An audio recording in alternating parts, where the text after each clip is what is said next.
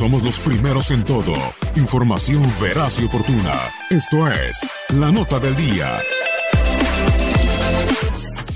Nadie pone en duda que Cristiano Ronaldo es en la actualidad uno de los mejores futbolistas del mundo. El portugués, además de tener un gran talento en el balompié, por supuesto, también destaca su potencia física, que en muchos partidos queda demostrada con los increíbles saltos que puede dar para alcanzar un balón.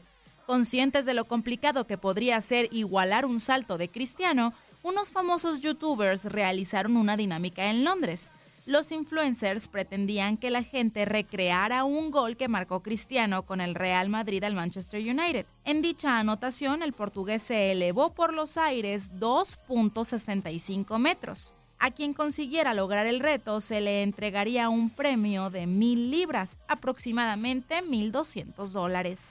En el video se aprecia cómo distintas personas se quedan lejos de alcanzar el balón aunque un hombre logró cabecear el esférico después de que se cambiara sus zapatos por unos tenis, llevándose el premio a casa. Hablando de Cristiano Ronaldo, apenas la semana pasada se había quitado el peso de encima de la demanda de violación que había interpuesto Catherine Mayorga, y ahora el futbolista vuelve a enfrentar una demanda.